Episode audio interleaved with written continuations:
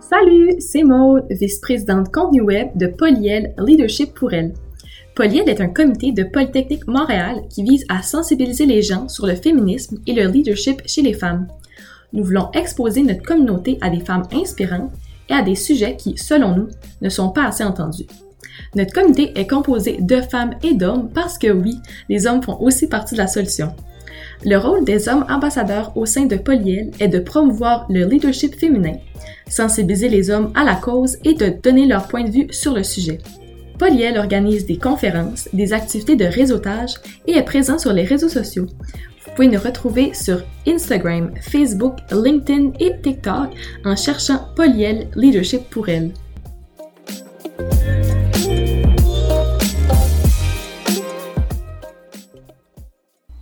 Pour l'épisode d'aujourd'hui, Jean-Michel et moi sommes accompagnés d'une femme inspirante.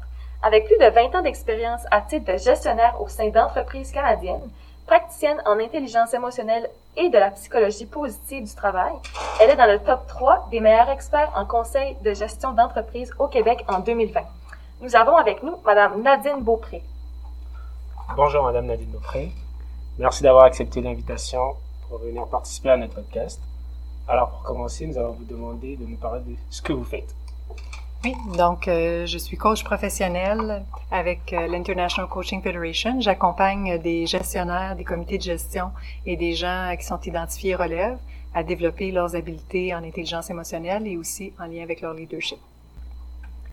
Puis est-ce que c'est toujours ça que ce que vous faites maintenant, est-ce que c'est toujours ça que vous avez voulu faire quand vous étiez, quand vous étiez jeune? Bien, il y a une amie qui m'a fait remarquer qu'à l'âge de 12 ans, j'étais déjà coach. Donc, donc j'imagine que ça fait un certain temps que j'ai cette fibre-là, cet intérêt-là pour, euh, pour, euh, pour être coach. Ça fait partie de mes, mes talents naturels puis mes, mes intérêts. Et quand j'étais gestionnaire, j'étais aussi coach à l'interne. Donc souvent, on me euh, jumelais avec des personnes pour les coacher sur ah, euh, sur euh, sur certaines habiletés ou pour les aider dans leur développement professionnel. Puis ça, ça se faisait de façon informelle. Et c'est plus en 2010 euh, que j'ai pris la décision de vraiment aller suivre une formation formelle en lien avec le coaching, après avoir expérimenté moi-même les bienfaits du coaching dans ma propre euh, carrière. Donc, euh, je suis allée me former, puis depuis, ben c'est ça, ça a grandi, cette, cet intérêt-là, pour, pour maintenant l'offrir à mon compte avec mon entreprise. Puis votre entreprise, c'est intrapreneur, c'est ça? Oui, c'est ça. Puis est-ce que c'est, c'est juste vous qui travaillez là-dedans, ou vous êtes comme une équipe, puis il y a comme plein de coachs, mettons, puis... Bien, la façon dont j'ai fait mon modèle d'affaires, c'est j'ai fait un modèle d'affaires avec des partenariats. C'est-à-dire, j'ai aucun employé actuellement. J'utilise au maximum la technologie pour m'aider à gérer ce que j'ai besoin de gérer, comme par exemple la gestion de mes euh, de mes rendez-vous. Tout est automatisé. Puis je suis allée par partenariat, c'est-à-dire que j'ai des services qui sont complémentaires à des partenaires qui font, exemple, des stratégies de gestion de changement et qui ont besoin d'accompagner les gestionnaires pour opérationnaliser euh, la, la stratégie de gestion de changement. Donc, c'est comme ça que j'ai bâti mon, euh, mon modèle. La raison pourquoi je voulais pas d'employés, c'est j'ai eu à gérer des équipes pendant 20 ans et euh, j'avais le goût d'être plus autonome et de être moi-même toujours en action que d'avoir à gérer des équipes de, de travail.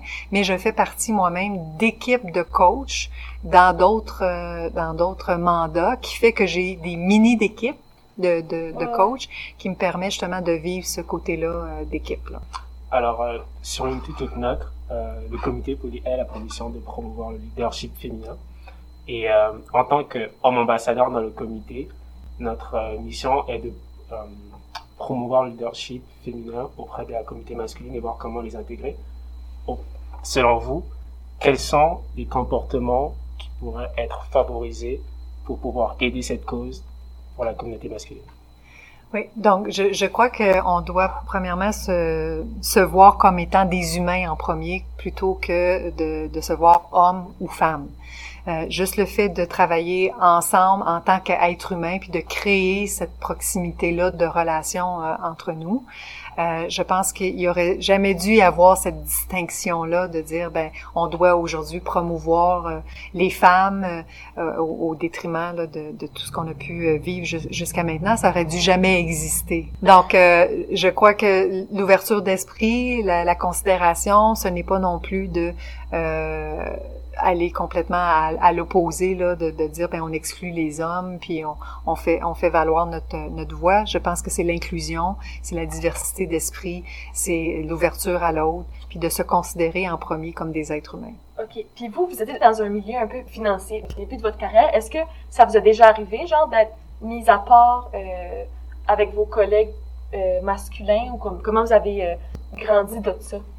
Oui, effectivement, euh, j'ai vécu des situations où est-ce que, par exemple, euh, il y avait des, des, rencontres qui avaient lieu euh, en dehors des rencontres formelles, un peu comme le Boys Club, là, où est-ce que euh, on faisait pas partie des vraies réunions, puis les réunions qui avaient l'air être les vraies n'étaient pas les vraies. Donc, euh, donc j'ai, vécu ces, ces, ces situations-là.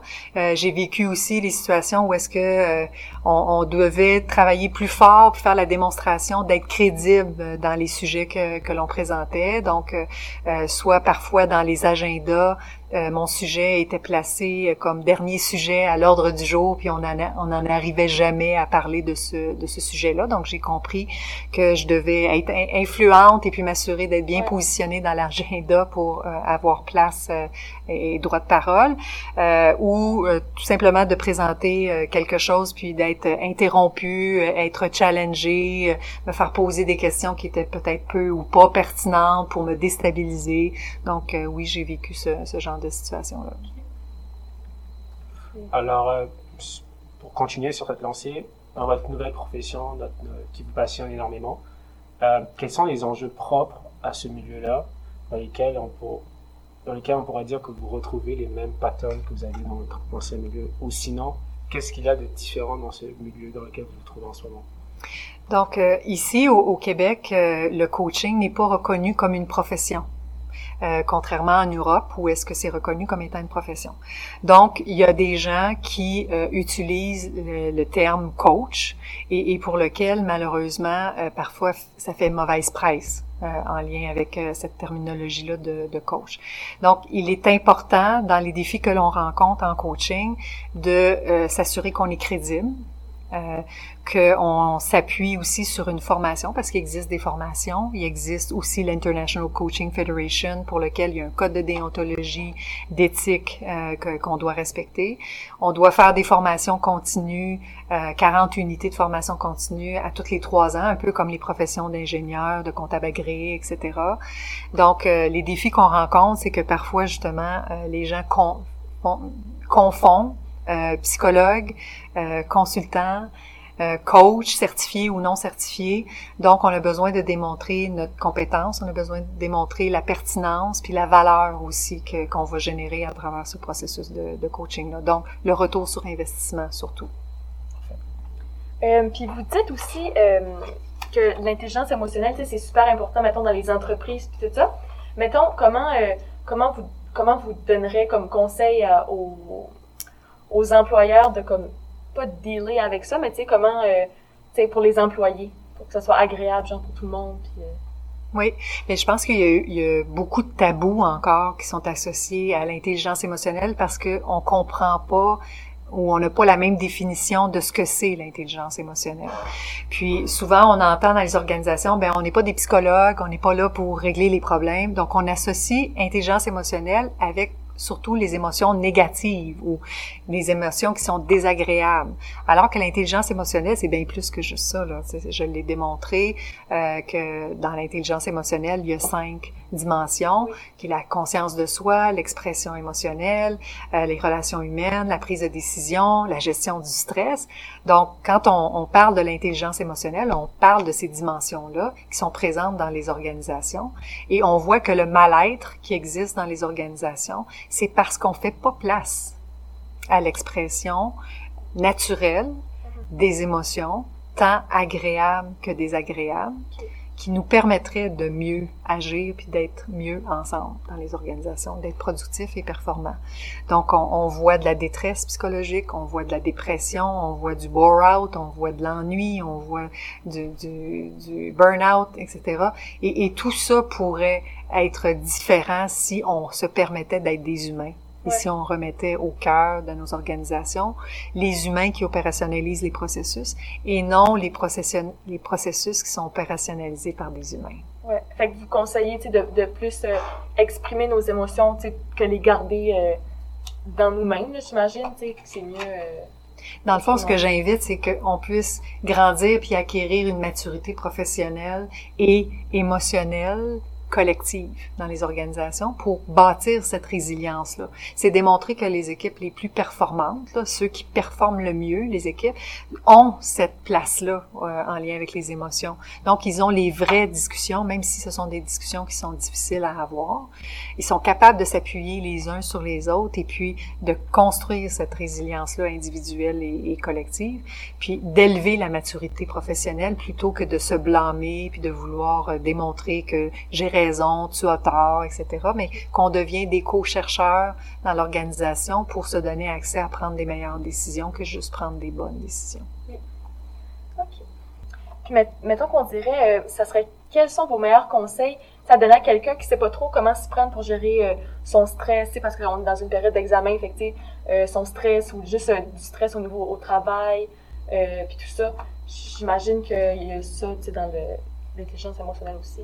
Oui, effectivement, c'est la cinquième dimension au niveau de la gestion du stress. La, la première chose à savoir, c'est de, de, connaître quels sont nos déclencheurs personnels, parce que chaque personne vit le, la gestion du stress d'une façon différente. Donc, qu'est-ce qui me déclenche dans mon stress? Est-ce que c'est une pensée récurrente que j'entretiens en lien avec les, les examens? Est-ce que c'est plus parce que j'ai une estime de moi que j'ai besoin de, de, de renforcer? Est-ce que c'est plus parce que j'ai pas confiance que, je peux euh, réussir? Est-ce que c'est parce que j'accorde plus de valeur à ce que les autres vont penser de moi que ce que moi je pense de, moi-même? Euh, c'est où que ça se, loge, euh, le, stress? Est-ce que c'est toujours dans mon estomac? Est-ce que j'ai une boule dans l'estomac? Est-ce que j'ai de la difficulté à respirer? Est-ce que j'ai les mains moites? Donc, de reconnaître les signes de comment euh, ce, stress-là euh, se répercute ou s'exprime à travers moi. Puis, une chose qui est très facile et difficile à faire en même temps, c'est que on a un outil commun, euh, tout le monde ensemble, c'est la respiration. Ouais. Et puis, la respiration, on ne sait plus comment respirer.